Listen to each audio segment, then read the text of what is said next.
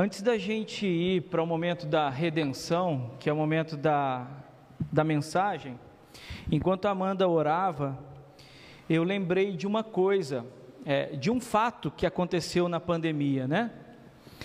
Na pandemia, muitas pessoas, além. Ah, as crianças. As crianças vão com a tia Fernanda mesmo. A tia Fernanda está lá atrás, as crianças podem acompanhá-la, a Cíntia, o Ailton. Ah, tá brincando. É, porque é pequenininha. Mas enquanto a Amanda estava orando, eu lembrei de, uma, de um fato né, na pandemia. Muitas pessoas perderam principalmente vidas. Muitas pessoas perderam entes queridos, né? Outras pessoas perderam seus empregos e outras não apenas perderam o emprego, mas quebraram mesmo a, a instituição, a, a empresa que a pessoa trabalhava, quebrou. Isso aconteceu muito na pandemia. eu não sei, por exemplo, o Marcelo, o Bruno trabalham com vendas e coisas do tipo, eu não sei como que foi o impacto, né? É, mas um fato aconteceu, estou falando é, nessa parte de vendas, não sei necessariamente como que aconteceu tal. É, pessoal Guilherme na área de educação física, mas um fenômeno aconteceu. Muitas pessoas quebraram, mas outras pessoas é, tiveram uma alavancada. É, eu não sei dizer se o meu sogro, que tem uma quitanda barra mercadinho, se ele teve uma alavancada. Eu acredito que sim, mas uma coisa eu sei dizer: ele vendeu bastante, viu? Porque comida, né? É, coisa de hortifruti. E por que, que eu estou dizendo tudo isso? Porque, assim, principalmente nós, enquanto servos de Deus, servos e servas de Deus, se no meio da, se durante a pandemia você quebrou, você perdeu o emprego, nós aqui como igreja, nós temos a responsabilidade de socorrer você. Certo? Agora, se nesse momento de pandemia os negócios, o seu emprego cresceu, você foi promovido, promovida, você tem uma responsabilidade maior de ser mais generoso que os outros. Você tem a responsabilidade maior de, de ser mais generoso que os outros. A Bíblia fala de dízimo, a décima parte daquilo que a gente recebe. Honrar a Deus com a décima parte. Mas se durante essa pandemia os negócios para você cresceram e ficaram melhor, você não deve se restringir só a 10%. Você deve ser mais generoso, dízimos e ofertas. Preste atenção nisso. Bom, hoje é a nossa última mensagem no livro de Apocalipse. Aí é a hora que vocês fazem assim. Ah, aí, obrigado. Obrigado. Ah, nossa última mensagem na série em Apocalipse. E eu quero convidar você para já deixar aberta a sua Bíblia aí, em Apocalipse capítulo 21, abra sua Bíblia, Apocalipse capítulo 21 e 22, os dois últimos capítulos do livro de Apocalipse. O Guilherme Gama, sem querer ser muito folgado, do lado direito dessa menina bela tem um copo meu. Você pode enchê-lo e trazê-lo, por favor? Obrigado. Apocalipse capítulo 21. Na última mensagem, nós fomos a, até Apocalipse 21, de 1 a 8. Mas mesmo assim, eu quero ler com você Apocalipse 21 inteiro e o 22. Apocalipse capítulo 21 e 22. Eu atrapalhei o Guilherme Gama, já estava abrindo a Bíblia ali. Então eu vou esperar e ele volta. Ah, pode deixar que eu tomo aberto. Muito obrigado, viu? Valeu.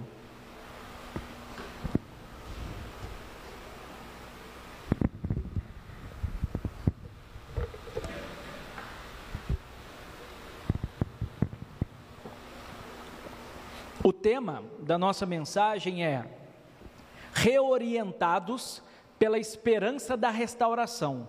reorientados pela esperança da restauração. Vamos lá, Apocalipse 21 diz assim: Então vi novo céu e uma nova terra, pois o primeiro céu e a primeira terra já tinham passado e o mar já não existia.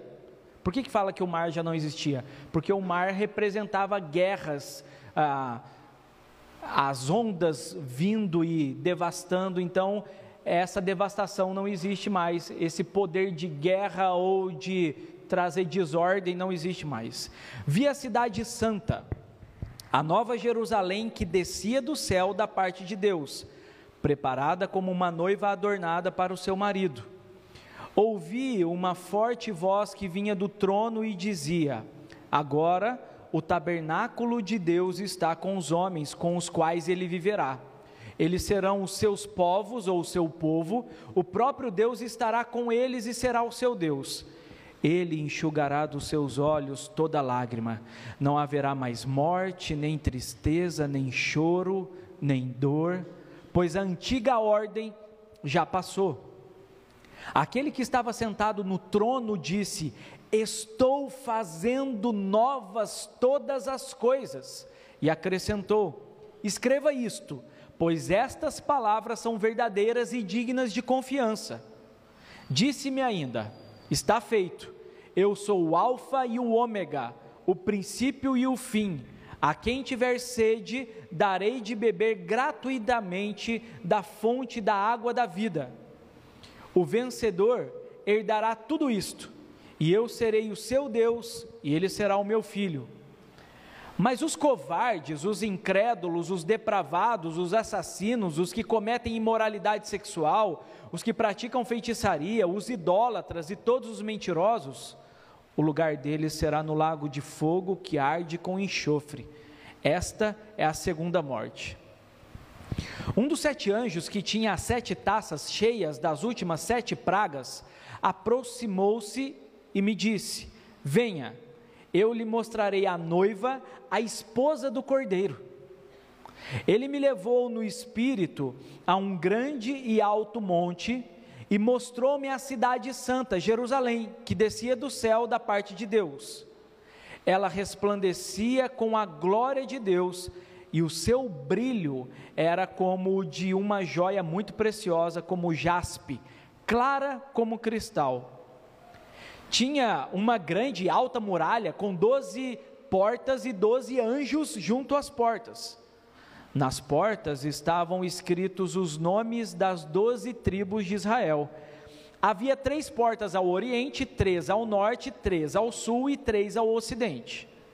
A muralha da cidade tinha doze fundamentos e neles estavam os nomes dos doze apóstolos do Cordeiro. O anjo que falava comigo tinha como medida uma vara feita de ouro para medir a cidade, suas portas e seus muros. A cidade era quadrangular, de comprimento e larguras iguais. Ele mediu a cidade com a vara, tinha 2.200 quilômetros de comprimento, a largura e a altura eram iguais ao comprimento.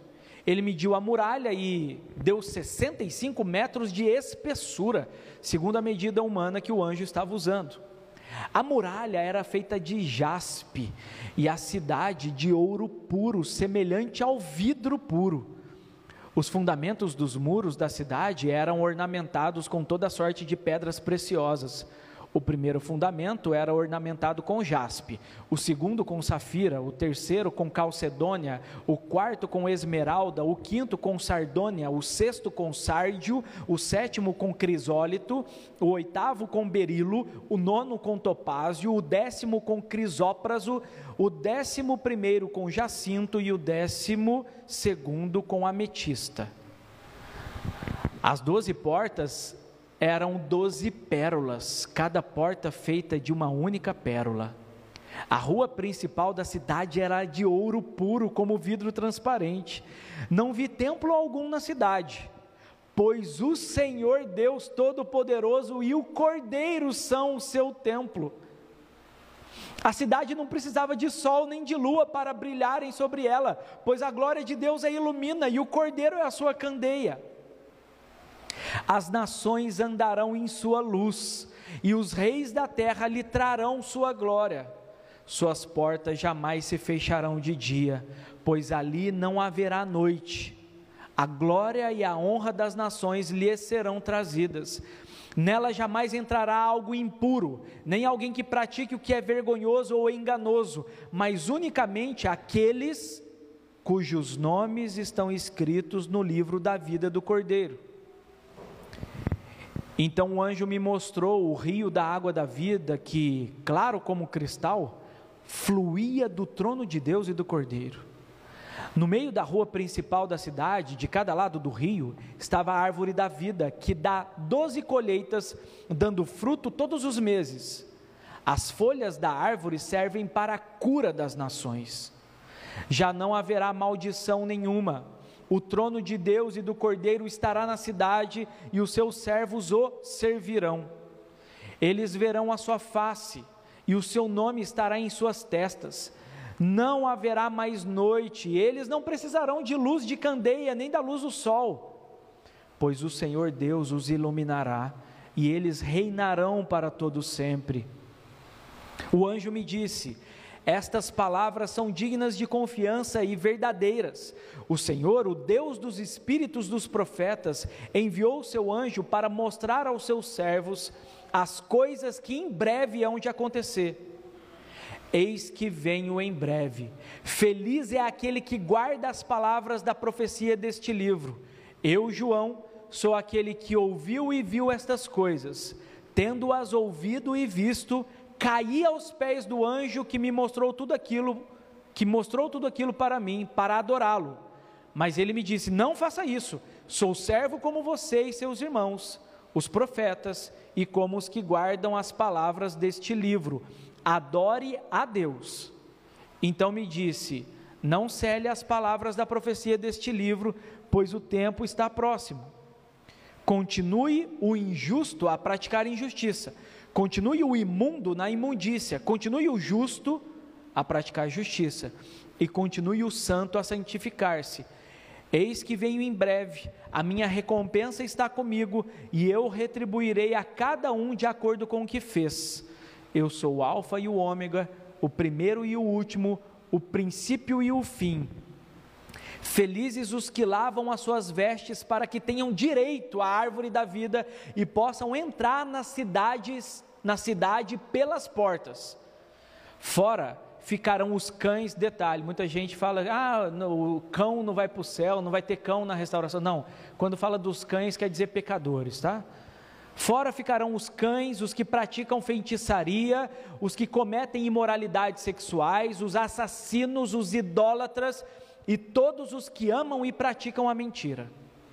Eu, Jesus, enviei o meu anjo para dar a vocês este testemunho concernente às igrejas. Eu sou a raiz e o descendente de Davi e a resplandecente estrela da manhã. O Espírito e a noiva dizem: Vem. E todo aquele que ouvir, diga: Vem. Quem tiver sede, venha, e quem quiser, beba de graça da água da vida. Declaro a todos os que ouvem as palavras da profecia deste livro: se alguém lhe acrescentar algo, Deus lhe acrescentará as pragas descritas neste livro. Se alguém tirar alguma palavra deste livro de profecia, Deus tirará dele a sua parte na árvore da vida e na cidade santa, que estão descritas neste livro. Aquele que dá testemunho dessas coisas diz: Sim, venho em breve. Amém. Vem, Senhor Jesus a graça do Senhor Jesus seja com todos. Amém. Deixa eu ver se esse está tá funcionando. Marcelo, pode fazer uma oração, por favor?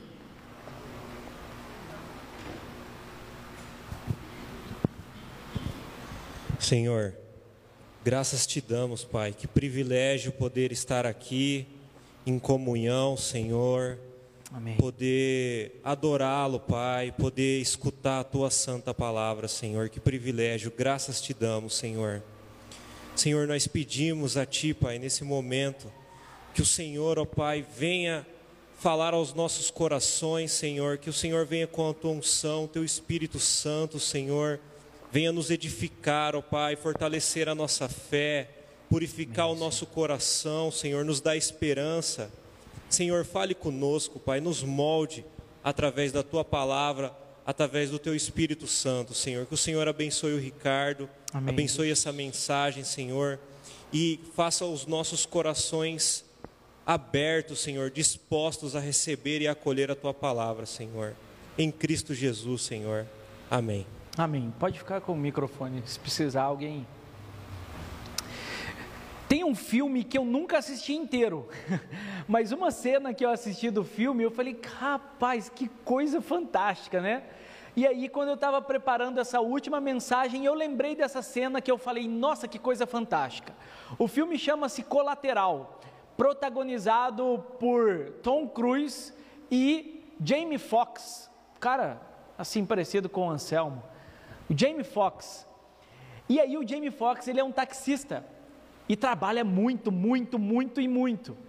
É, o filme conta quando Tom Cruise, um assassino profissional, entra e faz com que ele ah, faça vários lugares ali, se não me engano, em Nova York, e o Tom Cruise sai matando várias pessoas e o Jamie Foxx é coagido a fazer as corridas para ele matar. Mas não é sobre isso que eu quero falar. Eu quero falar uma cena que quando eu vi, foi assim, rapaz, que coisa, né?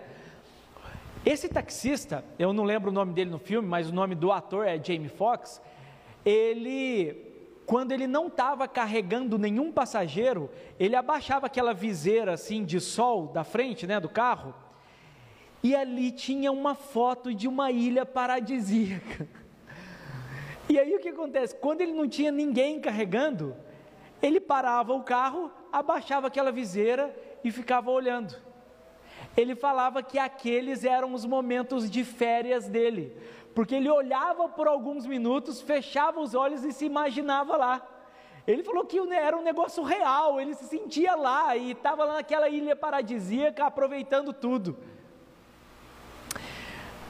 A intenção do apóstolo João, ao encerrar o livro de Apocalipse, é nos dar um vislumbre da criação completamente restaurada para que assim a gente viva com a esperança, com uma esperança viva no presente. A ideia do apóstolo João é pintar essa imagem de uma criação completamente restaurada, muito maior e mais linda e mais gloriosa do que uma ilha paradisíaca, para que certos desta imagem e dessa realidade que se aproxima, a gente viva o presente reorientados por essa imagem de futuro. Essa é a ideia do apóstolo João, inspirado pelo Espírito, escrevendo o que o Espírito de Deus queria que ele escrevesse, para que nós tivéssemos essa visão clara na nossa mente e no nosso coração uma visão que vai além da história e que vai para a eternidade. Agora aqui, é um fato que nós temos muitas perguntas acerca da eternidade. Por exemplo, ah, lá na eternidade eu vou lembrar de fulano de tal e não sei o que. Na eternidade vai ter Coca-Cola, Wesley. Na, na, eternidade, ah, tinha um presbítero lá em Itajubá que quando ele tomava Coca-Cola, ele falou que ia ter um chafariz de Coca-Cola no meio do céu, assim, da, da nova criação. É, mas era uma brincadeira.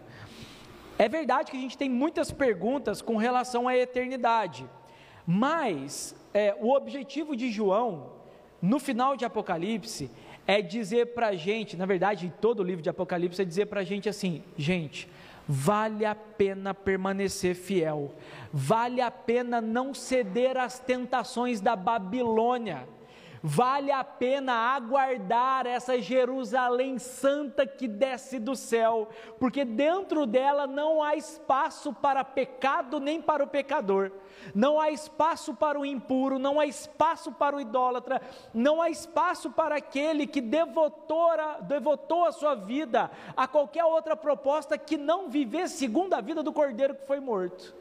Vale a pena permanecer fiel. É essa imagem de todo o livro de Apocalipse é a imagem final que João, inspirado pelo Espírito de Deus, quer gerar em nós. E aí, fazendo é, rapidamente um resumo de Apocalipse 21 e 22, João fala do casamento do céu e da terra, quando o céu e a terra se conjugam. Então, você já deve saber, e eu vou falar mais à frente com maior clareza, que esse mundo criado por Deus bom, manchado e deformado por causa do nosso pecado, ele não vai ser destruído, ele vai ser restaurado. Mas vamos lá, João fala do casamento do céu com a terra. Primeira coisa, o anjo mostra uma noiva deslumbrante que representa, essa noiva representa a nova criação que veio para se juntar a Deus e ao povo de Deus, o povo da aliança para sempre.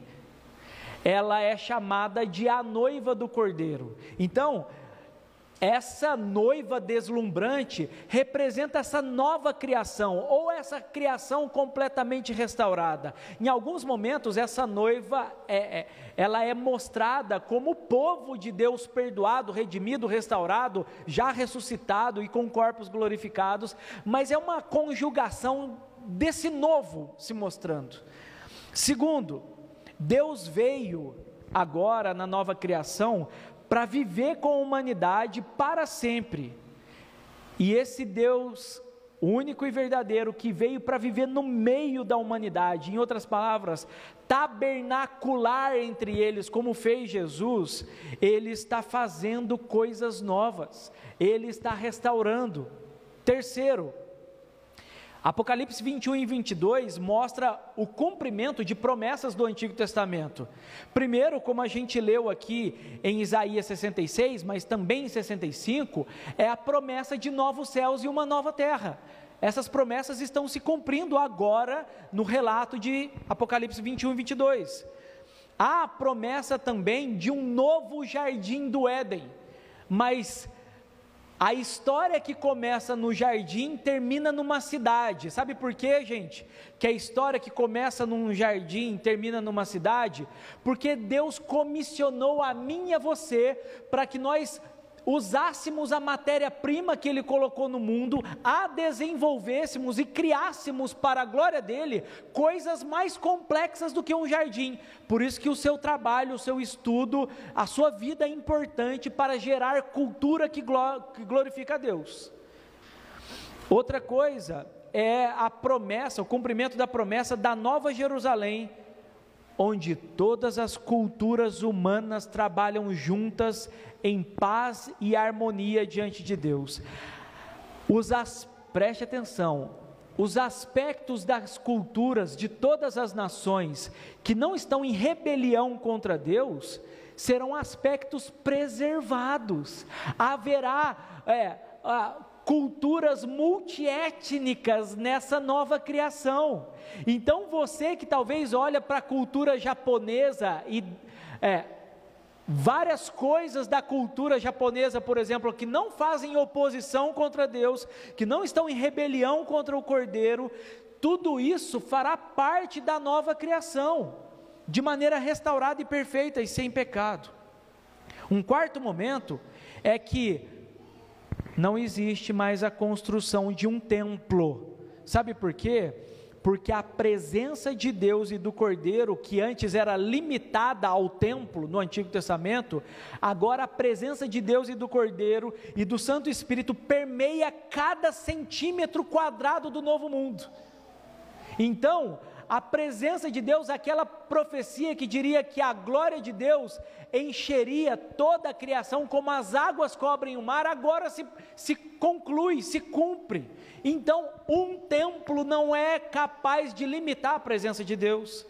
E dentro desse quarto momento, o que João vê é uma cidade-templo.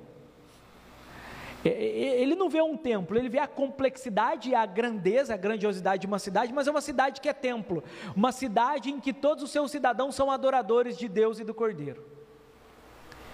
E é interessante que, principalmente Apocalipse 22, ele descreve e fala de uma cidade-jardim. Aqui, eu não quero colocar os arquitetos acima dos outros, não, tá? Mas assim, olha que coisa, Luana. Começa num jardim, olha que coisa, Wesley. Começa num jardim, começa num jardim, termina numa cidade. Isso deve mostrar para os arquitetos, não apenas para os arquitetos, mas todos nós produzimos algo e, e cultura, mas deve mostrar que nós devemos produzir arquitetura para a glória de Deus, arquitetura sustentável, bela, não a minha filha, mas arquitetura bela. Sabe por quê? Porque quando tem uma arquitetura bonita, eu sempre falo isso, a beleza faz bem à alma. Não a vaidade, mas a beleza, o belo, não o pagodeiro. O belo faz bem à alma. Quinto momento, e para tentar fechar um resumo de Apocalipse 22 e 23, é que agora existe uma nova humanidade cumprindo um chamado colocado sobre eles desde a primeira página da Bíblia. Qual que é o chamado de Deus para a humanidade desde a primeira página da Bíblia? Vocês foram criados à minha imagem e semelhança. Reflitam, revelem, de inúmeras formas, inúmeras maneiras, através da cultura que vocês vão produzir, revelem a minha imagem e semelhança, dominem sobre os peixes do mar, sobre as aves dos céus, cuidem da terra, reflitam a minha imagem e semelhança. Agora, existe uma nova humanidade que, no seu potencial máximo, coloca, cumpre o chamado que Deus deu a eles, a nós, nas primeiras páginas da Bíblia. E esse propósito é de governar o mundo com a imagem de Deus, para compartilharem e partilharem no trabalho de Deus e levar essa criação a um território novo e inexplorado. Bom, diante dessa visão de novos céus e nova terra, da história para além da história, e desse vislumbre que nós tivemos aqui ao ler Apocalipse 21, 22, esse vislumbre da eternidade, o apóstolo João nos convida a sermos reorientados pela esperança dessa restauração. Nós precisamos que muita coisa na nossa mente, no nosso coração seja reorientados, tem uma, tem uma orientação nova e essa orientação nova, saudável, positiva, oriunda, vinda da palavra de Deus, ela vai acontecer nesse momento quando nós enxergamos o final e para além da história, quando nós enxergamos a eternidade preparada para aqueles que são servos e servas de Deus. Essa visão eterna agora precisa reorientar muita coisa do nosso presente, precisa encher-nos de esperança e, ao encher-nos de esperança, transformar o nosso presente. E a pergunta que a gente precisa responder nesse final de Apocalipse é: como a esperança de novos céus e nova terra e da restauração de todas as coisas e da boa criação de Deus nos reorienta para vivermos no presente, em nosso tempo? Qual pergunta que eu quero responder? Como a esperança de novos céus e nova terra, da restauração de todas as coisas, nos reorienta para vivermos no presente, para vivermos hoje, século 21, ano 2021. A primeira, eu tenho apenas três argumentos. O primeiro deles é o seguinte: como que nós somos reorientados a partir dessa visão da eternidade, de novos céus e nova terra? A resposta é: primeiro, somos reorientados mostrando que a realidade final para aqueles que são fiéis a Jesus, a realidade final para os fiéis é de um mundo novo e completamente restaurado, onde Deus habita no meio do seu povo. A realidade final para o fiel a Cristo é de um mundo novo, completamente restaurado, onde Deus habita no meio do seu povo. E por isso ser verdade, existem alguns desafios para nós hoje. O primeiro desafio é: não aposte todas as suas fichas nos reinos humanos. Não aposte todas as suas fichas nos reinos humanos a tarefa, a intenção do dragão e das suas bestas, que são representadas pelos imperadores romanos, a tentativa do dragão ao apresentar as suas bestas, ao deixar a Babilônia, ou no período que João escreve. Roma, de uma forma linda e maravilhosa, a tentativa de Satanás é, é embriagar as nações, ludibriar os povos, para que eles depositem todas as suas fichas nos reinos humanos para que eles pensem o seguinte: se eu for fiel, entregar a minha fidelidade a esses reinos humanos, a proposta humana, a esse poder e glória humano, eu vou ter vida maravilhosa e eterna. Mas não! A realidade final para aquele que é fiel a Cristo Jesus, é um mundo novo, completamente restaurado, onde Deus habita no meio do seu povo. Se essa é a realidade final, irmãos e irmãs, nós não podemos colocar a nossa esperança nos reinos humanos. Nós não podemos achar que um presidente, governador, prefeito ou a sua proposta ideológica pode trazer redenção ao mundo. Nós não podemos achar que um partido ou uma figura política pode resolver o problema do mundo e depositarmos as nossas fichas neles a ponto de nós nos dividirmos entre outros irmãos. Não podemos. Outro desafio que a gente tem é que a gente não pode achar que esse mundo agora que neste mundo está a fonte de todo o prazer que existe. Você já viu gente que fala assim: ah, 100 coisas que você deve fazer antes de morrer? Essas pessoas que falam que 100 coisas que você deve fazer antes de morrer, elas estão enraizadas nesse mundo como ele está agora. E esse mundo como ele está agora, ele está marcado pelo pecado, quebrado. Você acha que vai conseguir extrair de um mundo quebrado todo o prazer que o seu coração pede? O prazer que o seu coração pede está em Cristo, que vai viver plenamente novos céus e nova terra. O prazer que o meu e o seu coração pedem estão do lado de lá da porta. É por isso que o C.S. Lewis diz assim: se tenho em mim desejos profundos que nada nessa vida pode suprir, chego à conclusão que fui criado para outro mundo. Se tenho em meu coração e na minha alma desejos tão profundos e intensos que nada nesse mundo pode suprir, chego à conclusão que fui criado para outro mundo.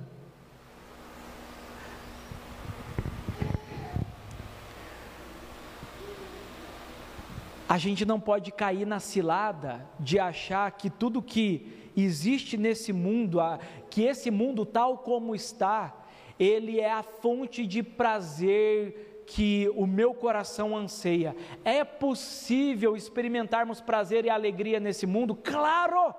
Eles vêm das mãos de Deus você poder constituir família, você poder ter seus filhos, você poder desfrutar do seu trabalho, você poder usar os seus recursos financeiros para que uma igreja de bairro que fora recriminada e dita para o pastor assim, não, que lá não vai para frente não, você poder participar e dizer assim, vai para frente sim, nós somos o povo de Deus, nós queremos ver a igreja avançar, você ter a alegria de poder servir pessoas com seus dons e recursos financeiros, tudo isso é um prazer indescritível, são coisas maravilhosas. Você poder ver os seus filhos crescer, você poder é, comer uma boa comida, você poder ter momentos alegres, lúdicos com a sua família, com seus amigos, isso é maravilhoso.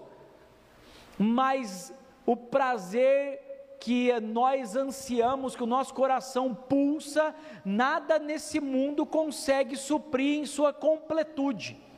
Outro desafio é que, e eu já mencionei algo, é não viva como se você pudesse redimir o mundo e a sociedade com as suas próprias mãos, e não, aceite, não acredite se alguém disser que é capaz, porque tem muitas propostas por aí que falam assim: não, é o que vai melhorar o mundo é uma melhor ciência. Quando descobrir uma vacina para o câncer.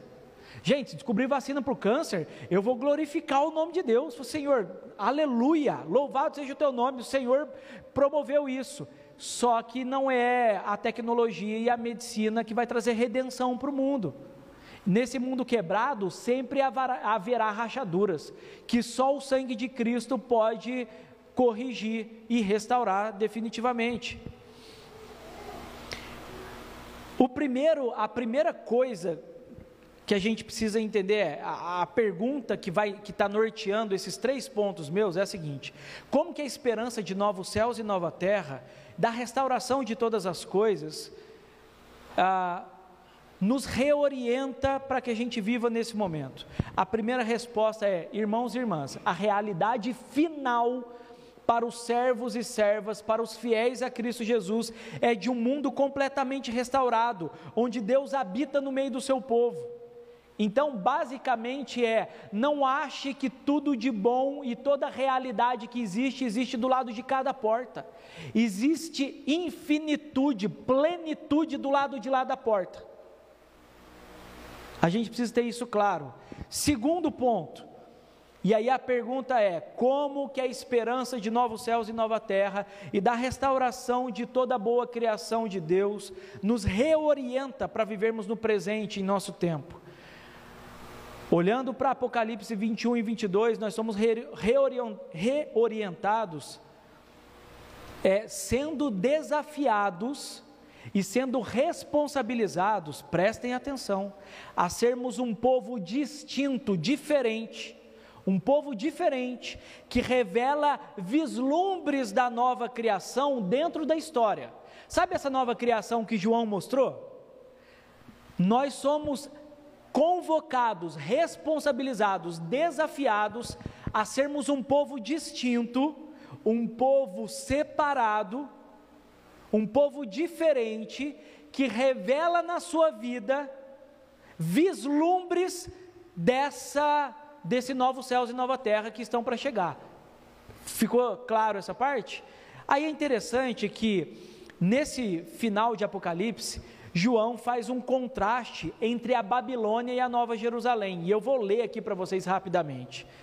Ele fala que a Babilônia é descrita como uma mulher sensual, montada numa besta e coberta de blasfêmias. Então, ela é uma mulher sensual, está montada sobre. Ela tem tanto poder que ela que dirige as ações da besta. E a besta é tá cheia de blasfêmias. Por outro lado, na Nova Jerusalém, é descrita como uma cidade santa, ornada, enfeitada, como uma noiva para o seu casamento com o cordeiro. Se por um lado a Babilônia é uma prostituta, a Nova Jerusalém, a noiva do cordeiro, é uma noiva pura e santa, lavada pelo sangue do cordeiro. É, quando nós olhamos para a Babilônia, nós vemos que o estilo de vida da Babilônia é um esplendor que ela revela por ter explorado os povos.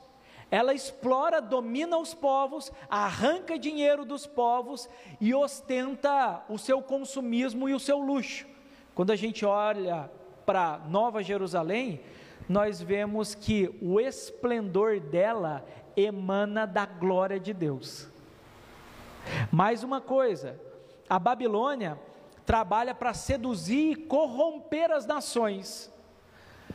A Nova Jerusalém, o povo redimido de Deus, junto com Deus e o Cordeiro, tornam-se luz para as nações. A Babilônia é cheia de abominações e sujeira.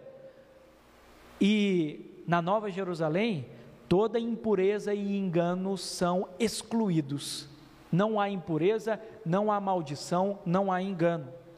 A Babilônia é mostrada como um vinho que embriaga as nações. A Nova Jerusalém, a cidade santa que desce dos céus, é mostrada como a água da vida e a árvore da vida para cura das nações. E por último, o povo de Deus é chamado para sair da Babilônia, para fugir, da, saia dela, para que você não se corrompa com ela. Já na Nova Jerusalém, na nova criação, o povo de Deus é chamado para entrar pelos seus portões. E quando nós dizemos que nós somos desafiados e responsabilizados a sermos um povo distinto, que revela vislumbres dessa nova criação, nós queremos dizer também que nós fomos chamados para revelar a imagem e semelhança de Deus no cumprimento desse mandato cultural. Qual que é o mandato cultural que a gente leu no início do culto? Gênesis 1, 26, 27. Quando nós, o, o homem e a mulher são criados à imagem e semelhança de Deus, e é dito para eles assim: agora vocês, vocês dominem sobre a minha criação, segundo a minha vontade, refletindo a minha glória. Então, dizer que nós somos chamados a sermos um povo distinto, revelando vislumbres dessa nova criação, é dizer que o propósito original de Deus nunca mudou. Deus sempre Deus criou a humanidade para que a humanidade refletisse a sua glória no mundo.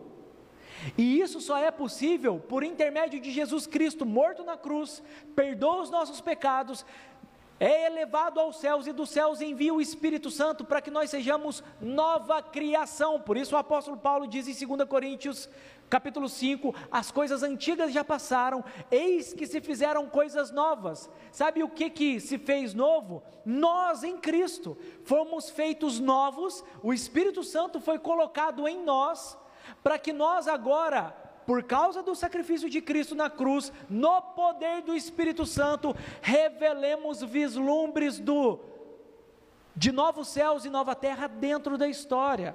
E aí, irmãos e irmãs, preste atenção. Não é moralismo do pastor quando o pastor fala que o sexo é para o casamento, não é para o namoro, não é moralismo, ai, regrinha. Esse é um exemplo, sabe por que eu estou dizendo isso? Porque quando você mesmo com seus hormônios à flor da pele.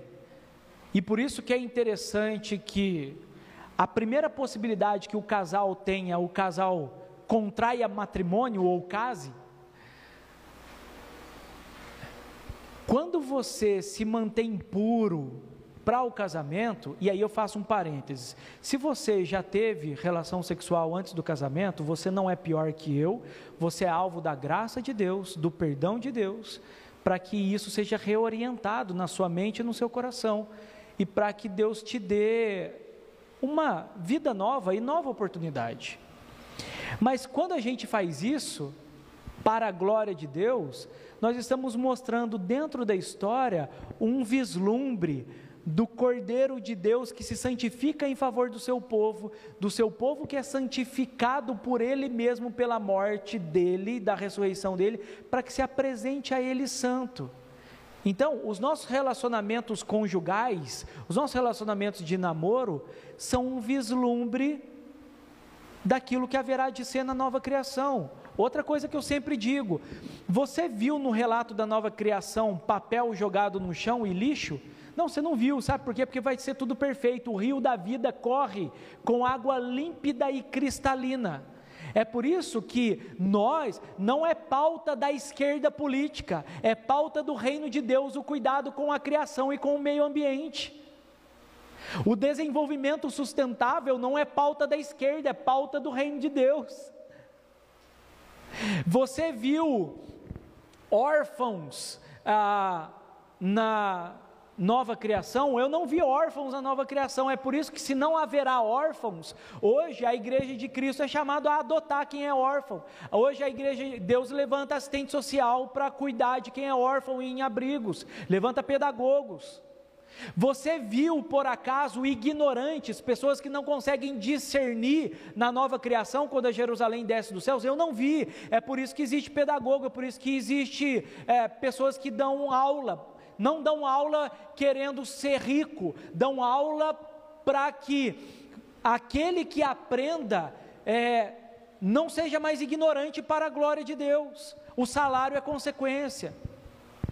Você viu que a Babilônia, ela explorava o consumismo do outro. Nós precisamos repensar as nossas relações. Eu sei, Marcelo e Bruno, sei que é muito difícil. Sei que é muito difícil nós não apoiarmos o consumismo. Mas isso é uma coisa que deve tirar o sono seus. Como que eu posso viver nesse meio no mundo consumista que está embriagado pela Babilônia, que estimula o luxo seu para que os outros consumam, como que eu vou fazer para não estimular isso, sendo que eu trabalho com vendas? Resposta: não sei. Mas tem que se pensar.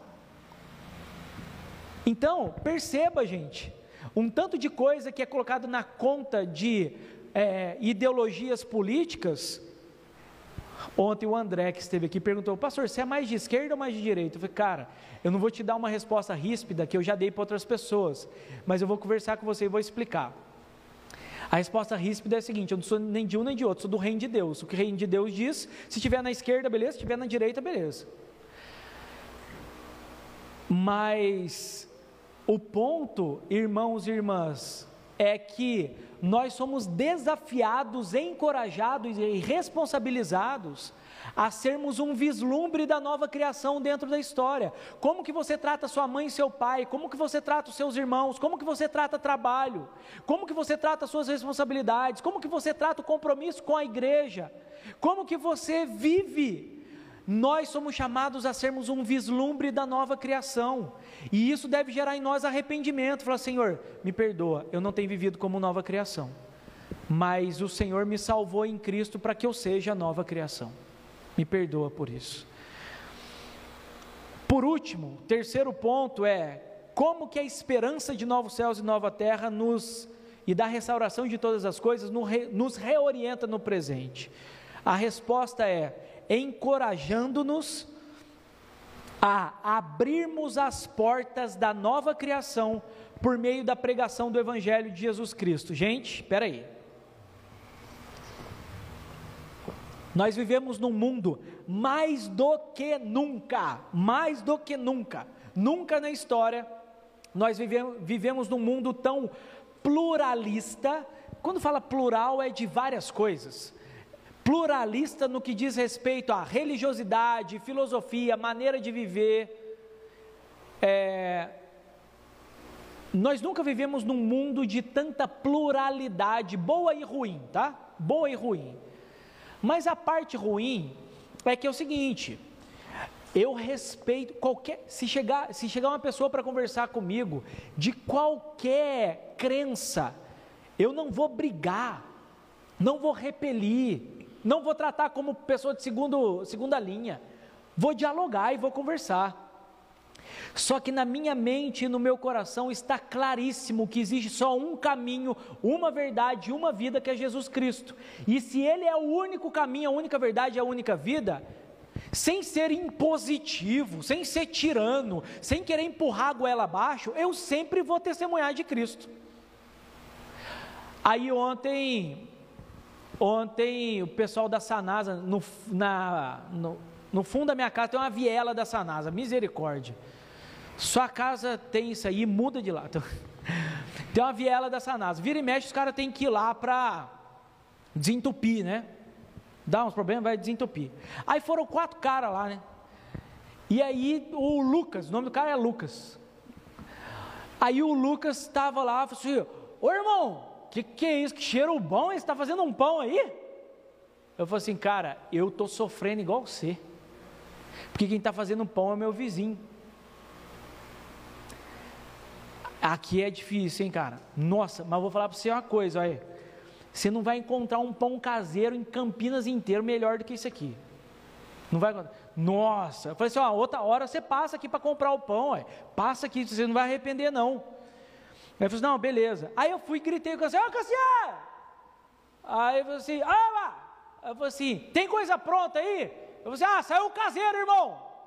Eu falei assim, tem quatro? Ele, tem! E tudo muro, né? Do muro. Então dá os quatro pão caseiro aí. Aí tinha quatro caras, eu dei um para cada um. Dei um para cada um. E o, e o pão não podia fechar o saco porque estava tava fervendo o pão, né? Delícia. Passou uma manteiguinha, você não precisa nem almoçar, você engole aquele pão, nem mastiga, eu engulo. Delícia. Aí os caras riram dos dois cantos da orelha, filho. Aí eu entreguei o pão para eles quatro, falei assim, ó, a hora que você comer esse pão delicioso, você vai lembrar de uma coisa: Jesus é o pão vivo que desceu do céu. Quem dele se alimenta, por ele viverá. Os caras racharam o bico, acharam bom saíram fora. Benção. Entendeu? Sabe por que eu contei isso? Porque quando a gente olha para Apocalipse 21 e 22, num terceiro e último momento aqui, nós somos encorajados e também responsabilizados a abrirmos as portas da nova criação por meio da pregação do Evangelho. E aí eu enfatizei que existem muitas propostas de crenças, mas uma só é verdade. Se eu for conversar com um muçulmano, com um kardecista, é, com um adventista, com um testemunha de Jeová, eu não vou ofendê-lo, não vou xingar a pessoa, vou ouvir. Ah, entendi. Como que você crê? Você crê assim. Mas eu não vou arredar um milímetro do fato que Jesus é o único caminho, a única verdade, a única vida. Não vou arredar a pé. E se eu tiver a oportunidade de falar, eu vou falar. E onde que a gente vê isso em Apocalipse? É interessante que o templo antigo, ele tinha só uma porta central. Mas agora nessa cidade templo, existem 12 portas viradas para todos os lados é, do mundo. Sabe por quê? João quer mostrar que agora nessa cidade templo restaurada, entra gente de toda tribo, língua e nação de todo o canto da terra. A entrada é franqueada a todas, mas preste atenção. Essas cidades têm como fundamento, é, é, os fundamentos têm os nomes dos apóstolos. Sabe o que significa o fundamentos ter os nomes dos apóstolos? O apóstolo Paulo responde para a gente em Efésios, quando ele diz que é, o o evangelho é do fundamento apostólico. Os apóstolos foram aquele, como João disse, que estavam com Jesus, tocaram em Jesus, viram Jesus no seu ministério, na sua morte, na ressurreição, são testemunhas da boa notícia de salvação, que Cristo morreu na cruz e ressuscitou ao terceiro dia, que ele é o salvador de toda a criação, não apenas da humanidade ele é o Salvador e Redentor de toda a criação. Ele é aquele que venceu a morte para que nunca mais volte a morrer. E todo aquele que nele crê, ainda que morra, viverá. Essa é a boa notícia do Evangelho: perdão de pecados e nova vida. E quem apresenta isso para o mundo? Os doze apóstolos do Cordeiro. É por isso que os fundamentos, a cidade é fundamentada sobre o testemunho apostólico. Então, como que nós podemos abrir as portas da nova criação para que as pessoas de toda tribo, língua, raça e nação entrem? Por meio da pregação do Evangelho. Não existe outra forma, gente. Não existe teatro, não existe dança, não existe nada. É a pregação do Evangelho. É a pregação do Evangelho. É testemunhar claramente que Cristo nasceu, que o Filho de Deus nasceu, se fez carne, nasceu do ventre da Virgem Maria, viveu como um de nós, mas sem pecado, morreu na cruz e ressuscitou ao terceiro dia, e Ele é o Salvador e Redentor de toda a criação. É isso, essa é a pregação do Evangelho. E nesse momento, quando a gente vê essa visão de João, nós somos responsabilizados a abrirmos as portas da nova criação da cidade e templo por meio da pregação do Evangelho. Existem muitas portas, todas as nações podem entrar, mas existe um caminho só que é Jesus. E é interessante, irmãos e irmãs, que João termina falando ah, para guardar as palavras dessa profecia. O próprio Deus diz: escreva, porque essas palavras são dignas de confiança. Então, onde que nós encontramos a palavra de Deus para que possamos pregá-la, testemunhá-la e falar dela? Na Santa Escritura, na Bíblia Sagrada. A filosofia, ela não é boa o suficiente. Tem muitas igrejas aí que pregam mais filosofia, coaching e sei lá, o diabo a quatro, do que a própria palavra de Deus. Mas é por meio da palavra de Deus, do testemunho de Cristo na palavra, que nós somos instrumentos para abrir as portas para as pessoas, para que elas entrem na nova criação por meio da pregação do Evangelho. E aí, irmãos e irmãs, eu quero concluir dizendo o seguinte: uma conclusão sobre todo o livro de Apocalipse. Apocalipse não é um código secreto para você decifrar o calendário da vinda de Jesus. Espera aí, deixa eu ver os códigos aqui para ver quando que Jesus vai voltar. Apocalipse não é um código secreto. Apocalipse não fala de datas do nosso calendário, nem de nome de pessoas ou de instituições, muito menos de marca física. Apocalipse fala de uma era com início, meio e fim, de um contexto que é real e de uma missão que exige fidelidade. Segundo, Apocalipse é uma visão simbólica que traz, trouxe e traz. Apocalipse é uma visão simbólica que trouxe e traz esperança e desafio àquelas sete igrejas da, da Ásia Menor e as igrejas do primeiro século. E a cada geração de cristãos desde então. É uma visão simbólica que traz esperança porque mostra que por mais que há reinos hoje poderosos, gloriosos, e sedutores, eles vão cair, como a Babilônia caiu, como a besta foi lançado no lago de, no lago de enxofre, como Satanás foi restringido no seu poder, e quando ele for libertado novamente, ele vai ser libertado para ser é, trancado de uma vez por todas e arrebentado eternamente. Então, Apocalipse é uma visão simbólica que trouxe e traz esperança e desafio às sete igrejas, porque não é fácil viver num mundo de Babilônias, não é fácil viver num mundo de bestas, não é fácil viver num mundo em que o dragão ainda age, mesmo limitado. Terceiro, Apocalipse revela o padrão da história, de que todos os reinos humanos eventualmente se tornam Babilônias empoderadas por Satanás e devem ser resistidos e resistidas pelo poder do Cordeiro morto. Apocalipse revela o padrão da história, por quê? Porque reinos se levantam e se mostram sedutores e poderosos, chamam a agremiação, chamam que as pessoas façam parte desse reino.